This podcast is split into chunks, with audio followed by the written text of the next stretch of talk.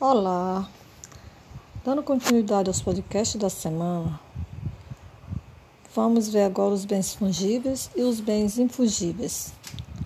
Bens fungíveis são aqueles bens que podem ser substituídos por outros da mesma espécie, qualidade ou quantidade. Um exemplo disso é o dinheiro, que pode ser substituído por outro dinheiro Pode ser em moeda, pode ser em cédula, mas continua sendo dinheiro. Então, o dinheiro é um exemplo de um bem fungível. Não existe bens imóveis fungíveis, somente os bens móveis são caracterizados como fungíveis. Os bens infungíveis são aqueles que são insubstituíveis, ou seja, pode ter outro com aspectos parecidos, mas nenhum é igual ao outro.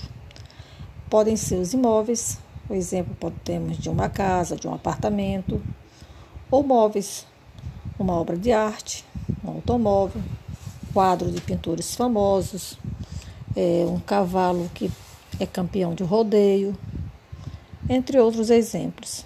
Então, o que podemos perceber é que no caso dos bens infugíveis, podem até ter algo parecido, mas nunca igual ao original. Até o nosso podcast